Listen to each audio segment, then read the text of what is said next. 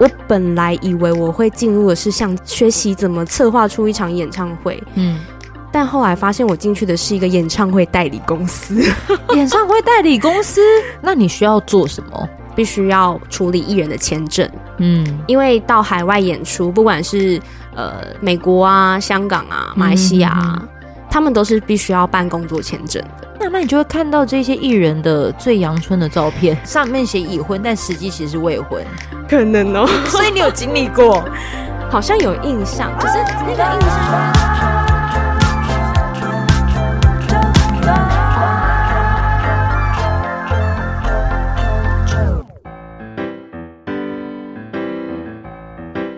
这就是我艺人工作的时候会有的样子。嗯，欢迎收听周团，我是九九，开始了吗？Hello，今天呃，我是团长九九。今天呢，我们来到了酒窝的家，酒窝哟耶，超久不见。然后我今天来到了台北，然后想跟他聊聊他的工作，所以我们揪团就是来练功，练什么功？就是他其实，在对于呃演艺圈的黑暗面啊，可以了解他这么直接，没有了，就是演唱会行政。好，OK OK，我们可以就是把这个呃今天的主题 focus 在这吗？可以啊，因为我现在已经不是演唱会行政，所以我可以讲，你完全可以以过来人的方式讲。我觉得可以啦，就部分，但是但有一些姓名还是要隐藏一下。对对对对对，酒窝，你多久没碰麦克风了？嗯，哦，认真数的话，应该有四五年的，还习惯吗？我刚刚跟你习惯了半个小时了吧，在那边练习这个感觉，有感觉慢慢找回来吗？好像有一点。哎、欸，这好像是我第一次看你，就是对着麦克风讲话，原来你还是有气场的耶！真的假的？因为好事，好事，好事情。我以为你要讲我前前前东家，都可以讲，这些名称都可以讲。Okay. 反正我现在是一个没有包袱的主持人了。好，对对对，对，太棒太棒了。好，你接下来我们就来聊的是，有些人可能对于演唱会，他们可能会对于这样子的工作赋予什么样子的期待？在你一开始没有进入到这产业之前。那这个真的是要回推到四五年前，我刚大学一毕业的那时候，嗯，因为你知道，大学毕业对很多毕业生来讲，就是一个梦想的蓝图即将要实现的时刻。嗯，那那时候大家在找工作啊，一定都是赋予了很多自己梦想的期待。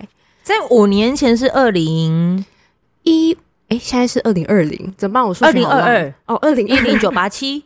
啊，二零一七，二零一七，对，二零二零一七年的二零一七年那个时期的大学生毕业生，嗯，他们觉得是梦幻的产业有哪一些？以你现在目前当时是大众传播系，对不对？对，嘿，大部分嗯、呃、记者啊，然后呃，哎，我突然只想要记者，然后主播这一类的。那个时候有网红吗？没有，好像有有 YouTube，可是。嗯哦，应该已经已经成熟了，嗯哼，只是没有到现在这么的厉害这样子。因为我觉得现在数位已经完全取代，嗯、快要取代掉所有旧的媒体那种感觉。对，所以你那个时候的梦幻产业其实也跟演唱会有关，演跟演唱会有关，应该是我从小到大对这件事情的向往，因为我从小就非常喜欢音乐，嗯，对，那就是也是听独立音乐。就是被独立音乐喂养长大的小孩。哎，举例来讲哪一些好不好？嗯，像先知玛丽啊，屏东之光，没有，我自己为他们冠上的名号。嗯，对，因为我自己本身是屏东人，嗯，所以对于屏东出产的所有独立音乐者，哈许算吗？算，大学长。那我懂你意思了，算，修者绝对是。还有呢？呃，好啦，我要讲林宥嘉，这是我的神。Oh. 我们录音的时间是金曲奖的当天，没错。他刚才就很像迷妹一样，就是一直对着电视在拍。我是啊。好，他还有哪一些？嗯，像娃娃那时候。呃，他那时候还没有那么红，可是我们也还蛮喜欢他，因为在独立音乐圈他已经是非常有名的。嗯、就是音乐季啊，只要看到娃娃是压轴，就会哦，好想去这一场。嗯，对，所以其实对我来讲，这接触这些音乐是我人生梦想的起点，我可以这样讲，因为呃，想要接触这个音乐，接触这些行业，接触这些人，嗯、你很想要靠近他们，非常想。所以你那个时候用什么方式，就是希望能跟他们有靠近的机会？你帮自己制造了什么机会？嗯，我觉得进入电台真的是一个第一个契机点哦。对，因为那时候非常喜欢音乐，那刚好在高雄的时候又有机会到电台去当 DJ。嗯哼，那这是我真的是很靠近梦想的第一步。对，就是有了这一步，那后续我在找工作的时候，我更确定了，我好像可以继续往音乐产业这个方向往前进。嗯哼，对，那也很感谢。我的第一份工作给了我一个不错的名片，名片哦，就是当你有一个 title，对我来讲啦，在音乐电台里面，商业音呃音乐商业电台里面当 DJ，嗯，这个 title 让我去到了我第一份工作。哦，对。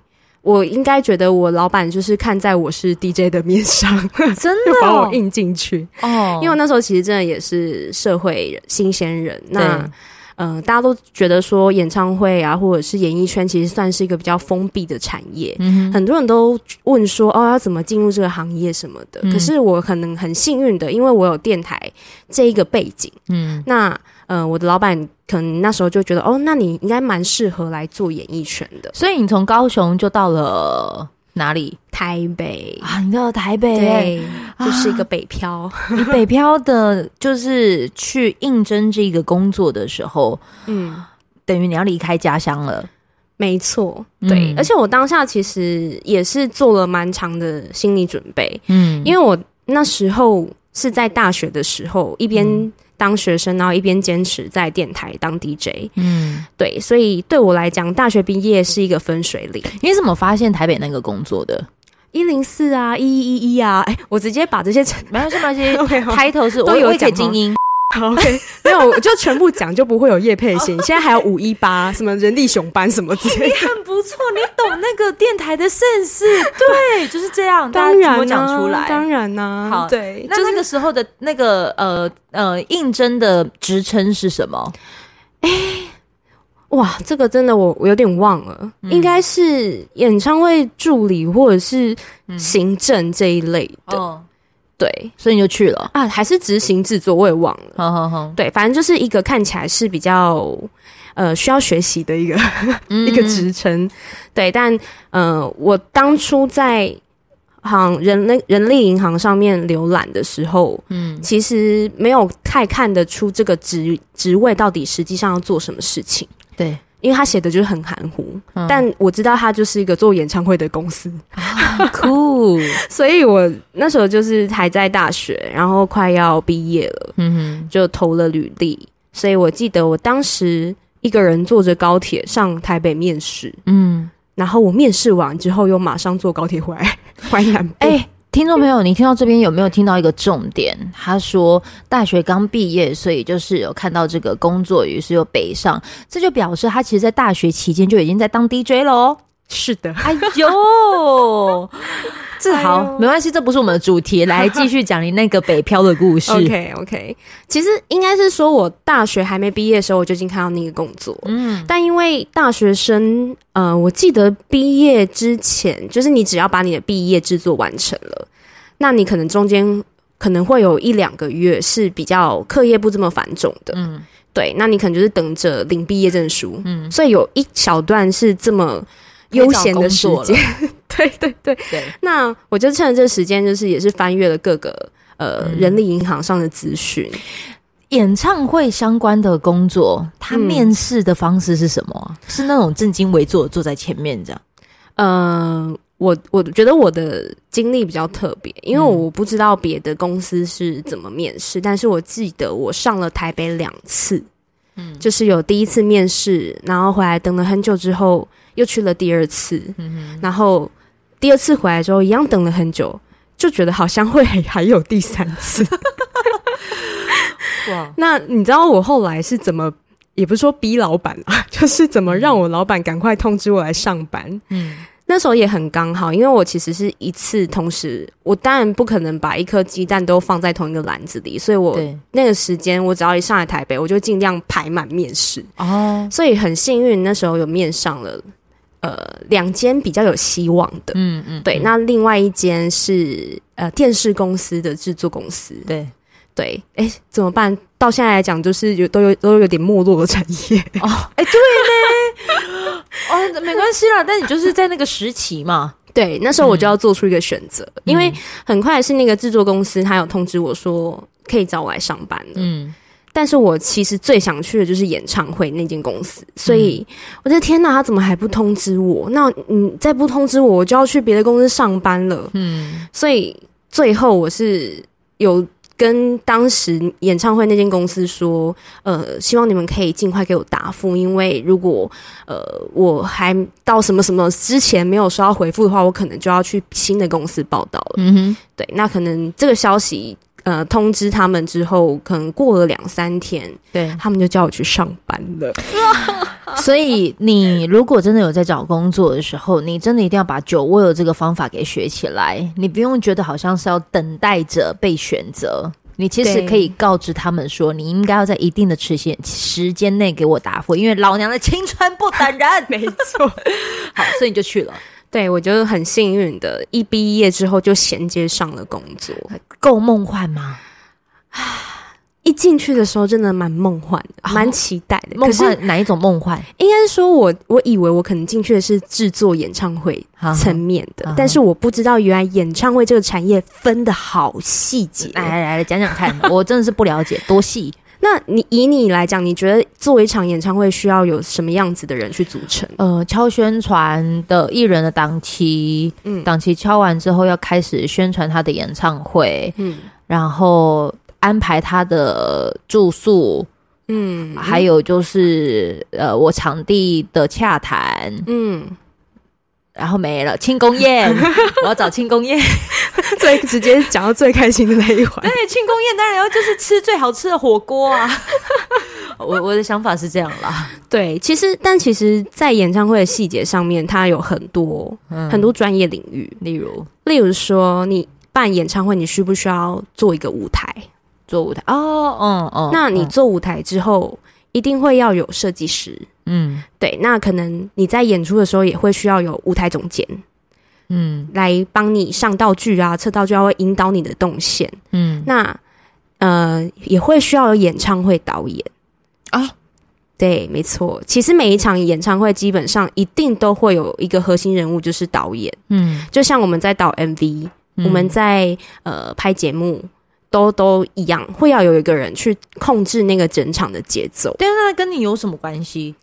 因为呢，我本来以为我会进入的是像这样子的单位，对我可能可以啊学习怎么策划策划出一场演唱会。嗯，但后来发现我进去的是一个演唱会代理公司。演唱会代理公司那是什么啊？那是什么？对不对？嗯、我跟你说，我一进去我们公司的时候，我也不知道那是什么。嗯，对。但总而言之呢，我们算是。呃，一个呃，演唱会团队，嗯，跟投资者之间的桥梁，嗯，对。那又很幸运，我们公司主要是做海外的代理，嗯哼哼，所以我们其实主战场都在海外，也不是在台湾。啊，天哪，我好听不懂哦。所以你到海外的时候会干嘛？嗯、呃，这个原理就是台湾，呃，比如说有一个演唱会，那我们去。他已经他已经本身已经做好的一场秀，一场演唱会。对对，那我们去把他的呃谈到他的授权，谈、嗯、到他的人力，嗯，对，然后把这个团队原封不动的，尽量尽量希望可以原封不动的带到国外去演出。嗯哼哼哼对，台湾多吗？不算多，不不算多。对对，所以这个市场，呃呃，我不知道，因为我其实离职一段时间了。那现在的。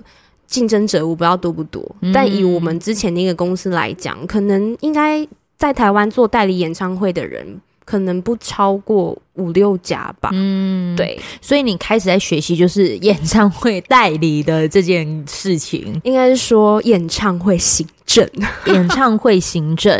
对，没错，就是在做这些行政的相关事宜。因为，嗯、呃，好，我们代理了这个演唱会，那我们要把他们送到国外去演出。嗯，那这之间我们就必须要跟海外的团队，就比如，嗯、就是其实就是主办单位，嗯，他们呃，就是我们的爸爸妈妈、哦、干爹干妈，他们花了钱，就是买了这场秀。嗯、对，那我们负责把他带过去。那你需要做什么？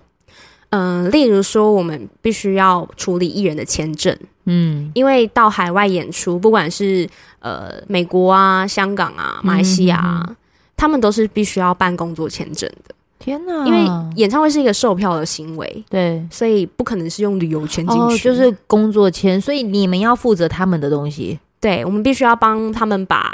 工作签证这些东西处理好，天哪！那你就会看到这些艺人的最阳春的照片，而且还有他们最私密、最隐私的护照，没有吧？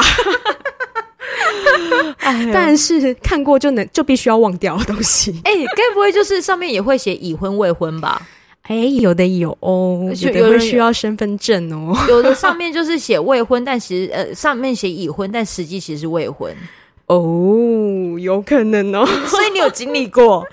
好像有印象，可是那个印象应该是他可能没有没有表示自己有没有结婚，可是可能台面上，呃，大家以为他还没结婚，嗯，对，类似这种的。哎，那你进去之后，你的那个梦幻泡泡啊，有一个一个被戳破吗？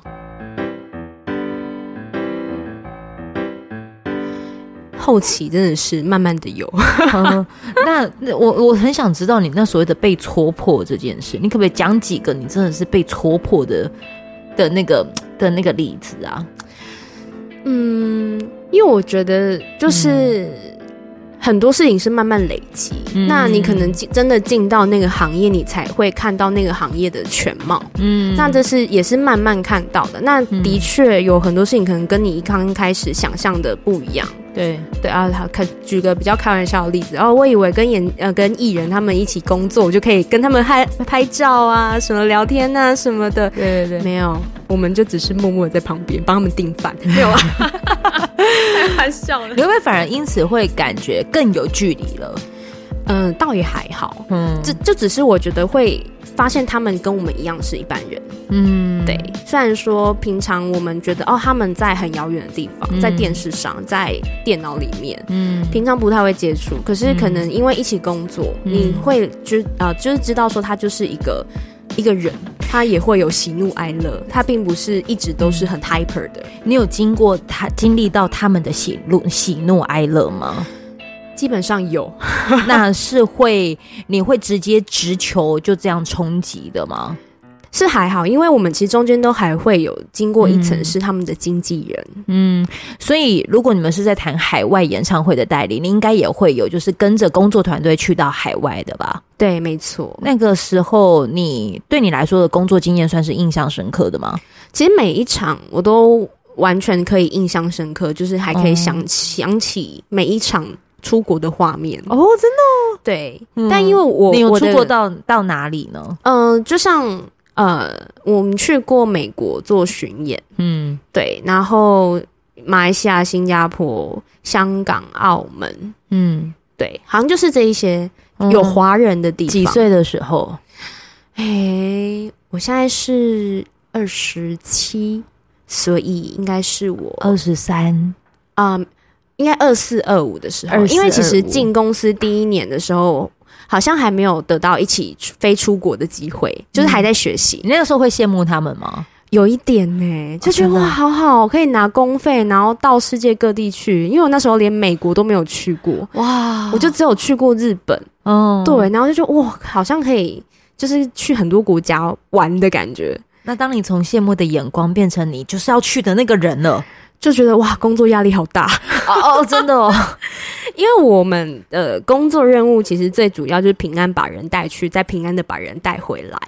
对，那因为大家都是出去工作的，对，所以基本上我们就是最早开工跟最晚收工，然后住在海外，好像很梦幻，但你可能一天睡不到三三三个小时、四个小时。最早多早？嗯。呃，可能其实会按照那个舞台他们排的时间，嗯，就比如说，其但呃，应该是说我们时间都是很压缩的，因为你如果去到海外，你每一天都是在烧钱。你多待一天，你的呃主办单位就要多付一些机票啊、酒店啊、嗯、这些吃的啊、嗯、开销啊、交通啊，对他们来讲都是钱。你也要负责这些哦。我们必须要帮他们。就是排好行程，所以你要排他们的 schedule，然后排他们要住哪里，对，全部都是你自己来处理。呃，我当然是跟同事、跟我们团队，嗯，对。那其实基本上，我们我们代理主要做的就是做沟通协调，对。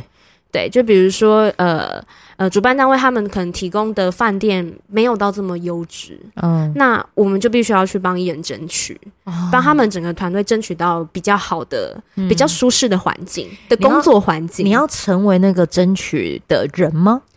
一开始其实都是有主管啊、同事，就是他们。呃，慢慢教我做，所以我其实很很开心，就是也很感激，嗯，有这个机会是让他们这样手把手的带着我，嗯，对，所以一开始前一两年其实这蛮辛苦，都在学东西啦，嗯、对，那可能呃，工作团队也不太一定会认识你，嗯哼哼，对，就是比较算是在幕后中的幕后，幕后中的幕后，所以对你来说，你你还你觉得你那个时候在美国的日子是能吃得消的吗？嗯。我那个美国的经历是还，因为我们去了蛮久的，嗯，可能有半个月之久，哦、然后跑了四场巡演，哦、就是从东岸到西岸，然后又去了加拿大跟温哥华，嗯、哦，对，就是在美就是美加地区的一个巡回，然后一出门就是。嗯对，非常的久。那这也是我第一次去美国，嗯，所以第一个就是时差问题，嗯哼哼，对，然后再来就是在那边我们工作的行程其实还真的就是很紧凑，嗯，通常我们都是一到机场，然后就赶快拉车到饭店，嗯。呃，有的甚至没有到饭店的时间，就直接进场工作，就是到那个表演的地方。嗯、呃，我们的硬体就会开始做沟通协调的事情啊，嗯、然后我们可能就马上要跟主办单位呃确定说，哦，我们要的这些需求啊，后台啊、嗯、前台啊什么这些是不是都准备好了？天哪，你的工作其实也也算是蛮蛮不容易的耶，就其实细节很多，对，然后。东西真的还蛮杂的，嗯，对，那等于说哦，我们可能一开始确定好这些，然后那舞台都搭好了，好，那就可以让艺人来彩排了，嗯，那可能我们其实通常去第一天就是到嘛，嗯、然后就开始工作，对，然后就过一天晚上，第二天就彩排，嗯，然后就总彩。啊，也许更快一点，第三天就演出了。嗯，对，也有也有很紧急的是，第一天到，然后第二天直接演出了。我一直很想要逼你，就是讲出你在厕所哭的那一段，你到底什么时候才要进到那一段哈？哎呦，我前面就铺成那么久，但是我我应该，你到底要什么时候才要讲？嗯、呃，好了，我就是在美国哭了，在厕所大爆哭，这样可以吗？到底发生什么事？其实那个是，我觉得是，呃。当下的心理压力承受度还没有到这么大，嗯，对，所以明讲，你直接明讲那一天到底发生什么事？哦，就我被欺负啊，啊没有。怎样被欺负？没有啦，就是呃，我我觉得大家可能出来都会希望有很顺畅的旅程，或者是工作的体验，对，那可能呃有我就是忙内嘛，对，就是整个团队的忙内，忙内是什么？你不知道忙内是什么？忙内是什么啊？就是最小的那个啊，韩国的那个语言。好，我今天学到了 忙内哦哦，你知道什么什么少女时代啊，或者是什么、嗯、呃，就是韩团他们那最叫他们最小的人就叫忙内哦，所以你是那个时期的忙内？对，没错，因为我那时候应该也就是真的可能二三二四岁了啊哈哈，对，所以整个出去大家都年纪比我长非常的多，嗯、所以我其实基本上就是算是。他们会觉得我可能就是小助理这样子，哦、对，但呃，反正总而言之，我们那我那天早上发生的事情就是，我们安排了车子，可是呃，艺人团队那边的负责人就不想要听我的指示。啊，对，他就自己把我我们叫的车，他自己把人安排走，可是他安排错。了，哎呦，把人安排走，对，就是呃，反正我我们。我们是代理，那我们会跟主办单位就是沟通交通的部分，对，所以其实基本上出国之后的食衣住行都是由我们这边来协助的。嗯哼，可是可能呃，可能那个前辈他可能觉得我比较比较小吧，就是觉得不太想要。我去控制这件事情，嗯 uh huh. 所以他就越过了我去做这件事情。可是因为他并不是主事者，嗯，uh. 就是他并不是跟司机沟通的人，好了，uh uh uh. 对，所以他等于在他的一团指挥之下，就出了一些 trouble 这样子。Uh. 对，那当然结局是大家都有顺利的到场馆。可是，在那个当下，我就有一点崩溃，我就觉得为什么、uh. 为什么要越越过我去做这件事情，跟为什么不不听我的话，嗯嗯，这样子，那。的确，我是最小的人，可是我是最了解状况的人啊。嗯，对，就是当下有这种情绪压力。嗯，对，所以后来一到一到场馆，我就有点忍不住，就跑跑去厕所大哭。嗯，可是我是关起门来，然后确认一下，哎、欸，外面都没有人，好，我赶快哭一下。哇，你现在啊，回望着看到那个时候在厕所哭的自己啊，嗯、你最想跟那个时期的自己说什么？我觉得。我会说，就是释放吧，赶、嗯、快释放这一切，嗯，你会变好的，嗯，对。但是啊、呃，应该是说那个哭的点，第一个是委屈，觉得自己受委屈了；嗯、那第二个点可能是觉得。好累哦，嗯、因为来这一趟真的睡得太少了，嗯，然后又时差，然后可能又生理期，嗯，就整个天呐，我我的人生是不是就走到这一站？我以后再也不要做演唱会。哎、欸，但你有没有想过，如果你没有来过那一趟美国的话，就是你没有去过那一次美国，你觉得你有办法像像接下来未来遇到的各种事情，是你能够 hold 得住的吗？哦，你这样讲，我真的觉得我有收获。怎么说？因为的确这件事情就是让我觉得在呃往后面对很多事情或者是难关的时候，我都觉得没有这么难了。哦，真的哦，对，可能是突然知道自己可以负荷，嗯、原来可以负荷这么大的压力，而且又顺利的把这个、嗯、呃在美国的巡回走完，回到台湾，嗯、然后大家都很 peace 这样子，嗯，就觉得天哪。其实真的也没有那么难，就是那个当下度过就好了。就当下一定会觉得难的啦，怎么可能不难？就可能，可是事后看的时候，我真的不得不说，你可能会是比你一般同年纪的人啊，经历还要再更丰富的。而且，你如果真的要去执行某些事情的时候，你应该现在你虽然可能已经慢慢的已经没有在做这相关的工作，嗯，可是。如果你没有曾经做过演唱会行政的话，嗯，你觉得你现在能 hold 得了你现在在做的事吗？你现在可以跟大家说你现在在做跟什么相关的吗？嗯，我现在其实算跨跨界了，就是到文创界了。嗯、对，那我我觉得就是这一份第一份工作是真的帮我打下蛮好的基础。嗯，就是不管是在应对进退，或者是。呃，在很多事情的处理上，嗯，就是我学到了更成熟的处理方式，嗯，去达到我想要促成的事情，嗯，对。那这样子的紧急应变方式，或者是面对事情的态度跟，跟、嗯、呃，主要我觉得可能是心态，嗯、就是让我成长跟健壮了很多。你，而且你必须要说的是，好，虽然你有大哭过，可是你也因为这个的历程，你是不是也遇到了很多你喜欢的音乐人？是的，你可不可以跟大家讲，就是你有遇到了哪一些？所以，好，你先讲哪一些？我好奇。呃，应该说这一份工作，我们可以接触到很多不一样演唱会团队。呵呵对，那像是我，我先讲一个我的遗憾好了。好好好，我真的好遗憾，我没有做到林宥嘉的演唱会。哦、我就是奔着他去的呢，没有，真的比较可惜。应该说他是我的偶像，嗯、所以。呃，对我来讲，他是我音乐启蒙的起点。Uh huh. 我是因为他，然后他介绍了独立音乐的歌，嗯、uh，huh. 在那个脸书，他分享了先知玛丽的歌，嗯、uh. 对，那我可能就听了先知玛丽，哦，发现原来台湾也有不一样的，就是音乐这个族群在。Uh. 那我可能就往下去，就是听了独立音乐，然后很喜欢这个这一个，嗯，呃，这叫什么？就是这个态度跟这个环境。Uh. 对，那。呃，促成我一直很想要做跟音乐相关的事情的、嗯、呃行业，嗯，对，所以是这个林宥嘉就是我的起点，嗯、一直在讲起点。嗯、好，那就是进入演唱会之后，我就一直很想要做林宥嘉的演唱会，嗯，可是一直没有出现。没有关系，我觉得未来的日子就会了。总是会的，对，有一天我会跟他碰面的，一定会。然后你又在听到这集就觉得很紧张，有一个疯狂粉丝，不会不会。所以呃，如果你在好，你认识到了黑暗面了，嗯，但是你也遇到了你想要遇见的一些音乐人了，嗯，甚至有跟他们共事的机会吗？有，呃，我其实我刚刚还没讲完，为什么我要先讲林宥嘉？嗯，因为我很喜欢林宥嘉，所以我知道跟他合作的音乐人有谁哦，有谁呢？比如说，我后来就遇见了荒井老师哦，荒井荒井十一，对对对，哦、那呃，他是一个就是日本跟香港混血的老师，嗯，对，那很幸运的在某一场演唱会，他担任了呃音乐制作人。所以我们我们得以有机会跟他共处四天三夜，开玩笑。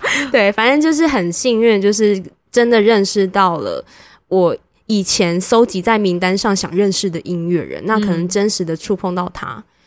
也不是触碰啊，好奇怪哦！是像小 S 一样摸他的那个姐夫的胸肌？我没有没有没有，我我很含蓄的，而且我一开始都不敢表现我很喜欢这个老师。嗯，对。然后我同事就会私下给我，哎、欸，你看他啦，什么他来了，你要不要去跟他打个招呼或什么的？嗯、我说不要不要不要不要，我要到最后一天庆功宴的时候，我再展现出我的真面目跟我的狂热。啊、那他最后看见你的狂热之后，有接收吗？